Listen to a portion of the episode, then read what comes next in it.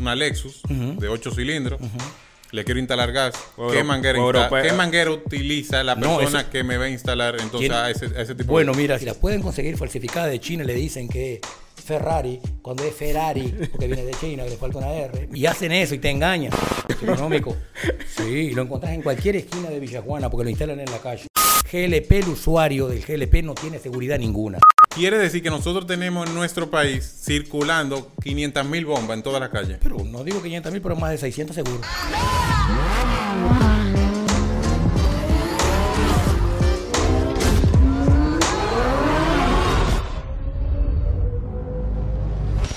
Y hoy estamos en un episodio más, Drivers. Tenemos un tema explosivo, pero tenemos hoy a un experto en la materia, un hermano, amigo, eh, driver también, que nos va a hablar sobre ese tema interesantísimo. Así que démosle la bienvenida y empecemos con este show. La pregunta es la siguiente, para que nosotros arranquemos de una vez con el tema más importante. ¿Por qué los vehículos de gas se incendian? Ay, mi madre. Tenemos Bueno. un experto para que nos responda a eso. Bueno, pregunta dura y directa, como Sí. Luis Miguel, directo al corazón fue la pregunta. Muy bien. Hay varios factores que encierran el por qué un vehículo se puede incendiar. Pero el punto de partida es la instalación. ok. Y no es por la instalación que yo digo, es por dónde ponen las piezas, sino por el- los productos que se utilizan. Claro. Cuando tú te encuentras en un mercado como este, que no hay legislación, no hay control de calidad, no hay nadie que, que certifique los productos que van a ser instalados en un vehículo, lo más probable es que vas a tener ya el, el puntapié inicial por un gran incendio, sí. Yo tengo un vehículo económico, eh, en cierto sentido, que me costó poco. Lo quiero poner, vamos a decir, a taxiar o a hacer una ruta. El vehículo es de gasolina. Lo llevo a cualquier taller, el más barato, cuál es el que tiene mejor precio, y pago un sistema que me lo instalen. ¿Dónde que está el error? El primer error que tú vas a cometer es el siguiente. El que busca precio pierde calidad. Y lo más probable es que si vos decís, tengo un vehículo de, de un costo medio, un vehículo popular que lo quiero meter para conchar, para taxear, y lo más probable es que vas a salir vistiéndote con un equipo picapollo, buena marca. ¿Cómo así, Sí, picapollo? económico. Sí, y lo encontrás en cualquier esquina de Villajuana porque lo instalan en la calle. Ay, mi madre. O sea Así mismo vos- pica pollo. es así se llama. Picapollo le dicen porque viene de los chinos. El picapollo lo implantaron los chinos en el mercado y ahí le ponen lo que encuentran. Se ponen manguera de riego de agua por goteo para que te transporte el combustible desde el baúl hasta el motor. Para que la gente entienda más o menos así, manguera de riego por goteo, que eso es qué tipo de manguera. Nada, es agua, porque para transportar agua no es para transportar O un sea, una manguera de agua le ponen. Es una manguera de agua que se utiliza en los riegos por goteo, que se va planta por planta. Eso lo usan. Unos que estén un poquito más sofisticados te usan un, un- una- un tubo de teflón, pero se creen que porque es teflón es apto, es apto para, para, para, para instalarlo, pero no. El teflón tiene una densidad, Claro. tiene un volumen, tiene- tienen medidas, tienen estándares de calidad, tienen test de resistencia, que no lo hacen. Entonces compran un tubo de, no, no, de 6 milímetros, sí, sí, seis mi- anda bien, va para allá. ¿Me entiendes? Entonces imagina, tú le estás comprando la mecha para que se te prenda fuego el carro. Claro, entonces una manguera, por ejemplo, para cerrar con, con el tema de la manguera, ¿qué manguera debería de usarse? Mira, en todos los mercados del mundo se necesita una, una tubería que es de cobre. ¿Por qué el cobre se utiliza el cobre? Porque soporta todas las diferencias térmicas en el ambiente. La soporta. Y viene forrado con un plástico especial que viene con amianto. Ya por ahí tu parte que eso es cobre, no es que te estamos hablando de una manguera de plástico. Claro. El plástico lo aquí lo están utilizando porque al no haber legislación hacen lo que quieren y porque andan buscando de competir y tener el menor precio. Pero entonces, recapitulando. Ok, vamos a un vehículo más premium. Yo compré un, un vehículo, una Lexus de 8 cilindros. Le quiero instalar gas. Euro- ¿Qué, manguera insta- ¿Qué manguera utiliza la persona que me va a instalar entonces a ese, a ese tipo Bueno, de... mira, yo te creo que si abrís todos los bonés de todos los carros de este país, no creo que encuentres una con cobre. Porque es muy caro, no lo van a poner. Sí. Porque, por eso que se le hacen los equipos que le dicen hecho el picapollo. Porque mira qué sucede. Compran la válvula reguladora de presión, la compran de una marca. Y si la pueden conseguir falsificada de China, le dicen que Ferrari, cuando es Ferrari, porque viene de China, que le falta una R, ¿me entiendes? Sí. Y hacen eso y te engañan. Y como uno de- no conoce sobre el tema, me vendieron una Ferrari. Porque el chino habla así, no dice Ferrari. ¿Entendiste? No, hay- no- no es un equipo que no está certificado, homologado. Y estamos hablando de una válvula reguladora de presión que lleva combustible, que tiene que, que producirse un- una reacción química ahí dentro para variar el estado del gas cuando llega al motor, para que Claro. llegue el estado gas, de gas. No, cuando no tenés calidad en eso, ya partiste de ahí. Entonces te venden un equipo que vale 5 euros como lo compras y hoy con los mercados abiertos como están, en internet vos podés comprar todo. Sí. Entonces, wow, yo, yo estoy totalmente sorprendido, no sé cómo están ustedes. Quiere decir que nosotros tenemos en nuestro país circulando 500 mil bombas en toda la calle. Pero no digo 500 mil, pero más de 600 seguro. sí, Sí, claro. sí, no hay no- control. no hay una regulación, no hay una No hay regulación. regulación, no existe una regulación. Y lo está diciendo un hombre que, que fue a Europa a montar sistemas de eso profesionales con marcas. Ahora, por ejemplo, pero mira que te voy a decir, el conocimiento sirve como parte técnica, pero lo que yo sí te puedo decir por experiencia propia, pues yo estuve en mis oficinas convertidoras, y cuando se inició con el gas natural, aquí salieron un montón de legislaciones y un montón de... Pero era para inviabilizar el proyecto, no fue por una, una- una cuestión de seguridad al usuario. GLP, el usuario del GLP no tiene seguridad ninguna. Ninguna. No hay un certificado, no hay un ente certificador no- que homologue, no hay nada. Pero no porque, no porque el GLP sea inseguro, sino por la instalación. No, es la instalación, La instalación, porque el, porque el GLP como tal, o sea, el es GLP es el combustible alternativo Exacto. más usado en el mundo. Exacto. Es el más usado en el mundo. Lo que sucede es que cuando vos no, no, no hay nadie que controle. bueno, O sea, nosotros estamos hablando de que aquí en República Dominicana no existe un ente que controle una instalación correcta No. o que regule No. las instalaciones que se hacen de gas. no, señor, no hay. No hay. Puede pedirle, puede llamar al Ministerio de Industria y Comercio. Y si le dicen que hay, dígale que se lo muestren y que le muestren un certificado o un sello diciendo que ese vehículo fue verificado, eh, Claro. que tenga el sello, que se lo demuestren. Si no Sí. se lo O sea, demuestran, el no. problema no es el problema no es el, no es el combustible del GLP como tal, sino es la instalación. no, no, el- el no estamos hablando del combustible, estamos hablando de la instalación. Claro. De las instalaciones que se la, insta- es Entonces, la instalación, aquí no hay otra cosa. La Perfecto. instalación. Entonces, esos vehículos que se importan de Corea, que vienen con una instalación que Sí. se hizo allá, Sí. ¿Qué pasa en ese caso? Mira qué sucede. Yo estuve ahora cuando estuve, bueno, viajé en varios lugares, pero te voy a hablar específicamente de los vehículos coreanos que entraron aquí. Cuando el vehículo coreano se hizo, sobre todo estos vehículos a gas, se hizo por un mercado asiático, donde las temperaturas son diferentes a las nuestras. Entonces, tú sabes que el gran perjuicio que existe cuando se hace una adaptación, porque la verdad es eso, una Sí. adaptación que se le hace, no en el caso del coreano, pero aquí en América, aquí. Pero, pero, vamos para ahí. Adaptación, porque la gente entiende que es de fábrica y no, lo es. No, no, no. Esos señores, bueno que ustedes lo sepan, No. que el vehículo de gas que le llamamos de fábrica en este país, realmente no es de fábrica. Sí.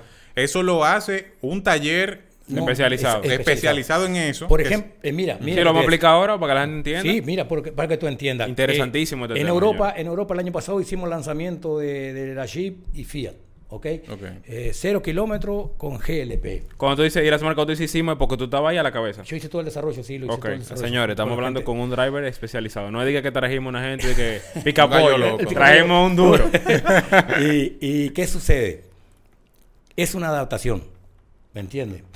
Se hacían dentro de las de los talleres de la propia fábrica de los equipos de gas y se hacían las instalaciones. En este caso que vienen de Corea, los vehículos de coreanos, lo único que hicieron fue le sacaron toda la matricería de, gasolina, le sacaron los inyectores de gasolina y se le hizo la matricería para un inyector de gas. Se les, ¿Me entiende que estoy hablando? El reservatorio se le puso en el baúl, se le sacó eh, la bomba de combustible, se puso el regulador de presión. O sea, es una cosa mucho técnicamente, como instalación segura, sí es muy segura, pero no deja de ser una adaptación. Ese motor se adaptó para gas. No salió 100% de fábrica para usarlo gas, es mentira. Ira, Eso es muy buen dato. tiene, tiene sentido, y luego como pregunta, ¿tiene sentido que esos vehículos se hayan adaptado a GLP? Porque el GLP como combustible alternativo es mucho más limpio, ¿verdad? Claro que sí. Es más limpio, pero también como... Y eso es bueno que tú lo aclares, porque la gente, la gente se pregunta por qué esos carros los sacaron de Corea y los trajeron para acá. Ah, pero es una legislación que existe en el, mo- en el mercado automotor de Corea. Tienen vida útil los vehículos y más sobre todo cuando son transporte de pasajeros. Claro. Tienen una vida útil, son cinco años. Los cinco años no pueden circular más. La gran diferencia que hay es que allá cuando llega a los cinco años ese vehículo vale dos cheles. Aquí te lo venden en 200 mil cheles. Porque negocio. Sí, Eso sí, es lo que sí. sucede. Pero pa- para no verdad, del tema, vamos a seguir aquí en explosivo, que fue lo que dijo Fernelli. Entonces, esos vehículos que tienen una instalación que sí fue en cierto Sí. sentido con su manguera de cobre, vamos Sí, a decir, sí, no, no. y- y que son perfectos, resulta que se hicieron para un mercado diferente, con otra temperatura, Sí, en un señor. ambiente diferente. Sí, Entonces, señor. ¿cuál es el riesgo que se suma en ese vehículo? En cuanto a seguridad de encender fuego, ese tipo de vehículos yo no creo que se enciendan hasta que no le dé un defecto. Cuando le dio un defecto, que le dicen que la tubería, que van a algún importador y que la tubería esa cuesta por decirte un número estúpido, 5 mil pesos, 6 mil pesos, él va a Villajuana y le dice, no, pero dame una tubería, dame 3 metros de tubo y ponerle, porque yo no, no, hacerlo andar. Cuando Ya, le dicen ya, que- ahí empieza el problema. cuando, cuando, cuando, cuando le dicen que el filtro se, se, se tapó, ya no, hay que cambiarle un filtro porque sabemos la impureza que tiene el GLP como combustible. Y no le dan el mantenimiento. Y cuando el carro le deja de andar, dice, no, pero se me tapó, sacale el filtro. Vos mismo estás preparando tu, tu, tu problema. Vos, vos mismo lo estás preparando. No es problema del combustible, no es el GLP. Pura y exclusivamente que tú mismo te estás preparando para que te dé un problema. Tú mismo lo estás buscando. ¿Cuál es la parte, eh, y es importante esa pregunta, cuál es la parte más vulnerable, Iras, de todo el sistema de gas? Porque entendemos que el sistema de gas, como un, como un carro de combustible, tenemos mucha parte. ¿Cuál es la parte más, vulnera- más vulnerable, peligrosa que puede haber dentro del sistema? Con seguridad que se- es todo lo que tenga que ver con el reservatorio de combustible. Ok, ese sería el tanque. lo El tanque con su tubería, sí. ¿Por qué? Porque eh, imagínate tú que tú pones lo envasas a una temperatura. Tienes que llevarlo hasta la parte del motor donde encontraste otra temperatura diferente para que se gasifique. Es ahí que está el problema. Es ahí que está el problema. A veces le ponen las tuberías de teflón por temperatura, se dilatan y la anilla que lo está apretando contra cosas permite que, que pierda gas. Cuando le pusiste la llave que hiciste. Sí, El GLP no es como el gas natural. El GLP es más pesado y cuando donde lo encontraste en el ambiente y hay una chispa, explotó. Claro. Explotó, explotó. Claro, y no solo eso, no solo eso, ahora que tú ahora que tú tocas ese tema, resulta que aquí mucha gente le pone al sistema de gas un tanque de gas de casa. Pero hacen cualquier cosa, hombre. ¿Eso es parte del sistema pica pollo? Pero, pero claro que tiene que. Pero ¿cómo va a poner un cilindro, un cilindro de, de- de casa que viene para otro tipo de gas? Porque todos se creen que el mismo gas que de cocina es el mismo que va en el vehículo. No, aquí se usa todo, pero físicamente se sabe que no, que la misma composición no lo puede tener jamás en la vida. Claro.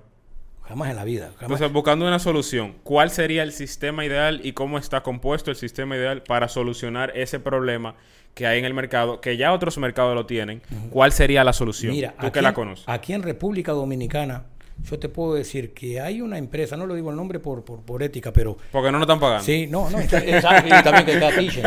El que ponga la no, son- lanza. no, no son sponsors. Sí, pero mira que te voy a decir.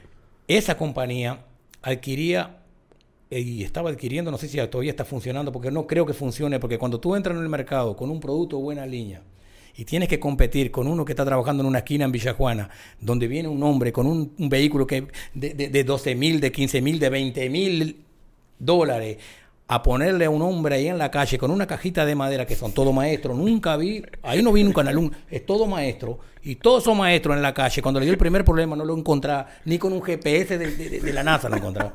Entonces, Maestro, venga, maestro. no, no, no, no, no, no encontrás más nunca. Esa gente traía muy buen equipo de instalación y cuando te, te saca del mercado la falta de, de Claro, legislación de claro. seguridad. No es leal, no- no y es- la gente no tiene conciencia. Mira que te voy a decir, porque mira, se prendió fuego un carro a gas y el que está, el que está mirando en la casa, hay tres que tienen carro a gas y te dicen, a mí, no, porque puse una porquería. Yo tengo el maestro mío que trabaja de dónde, allá abajo. Y, ah, sí, sí, fue ese, sí. El taxista son igual. Porque no hay mejor ingeniero, hay- no hay mejores ingenieros automotrices y electrónica y termodinámica que el taxista. Esos saben de todo, eso sí. No, Ah, no. yo no- ¿A quién le llevaste? ¿A Pedrito? No, no, ese no. ¿A qué? Eso, un barbarazo, muy Sí, entonces, Salí de Guatemala y caí Guatepeor.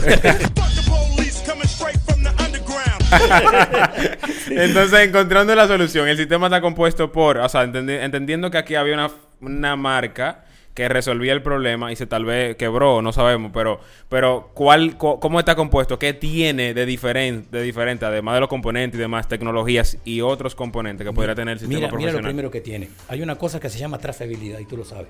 Cualquier Oh, sí, vehículo, hay trazabilidad en los productos. Está en, la, está en la abrazadera, están los tornillitos que aprietan Sí, las tapitas sí. plásticas. Tienen que tener un control de dónde de origen, Claro. cuál fue la materia prima. Lo hacen por una cuestión de seguridad. En Europa, hoy en- están rodando aproximadamente 25 millones de vehículos a gas, a GLP, y no hay un incidente.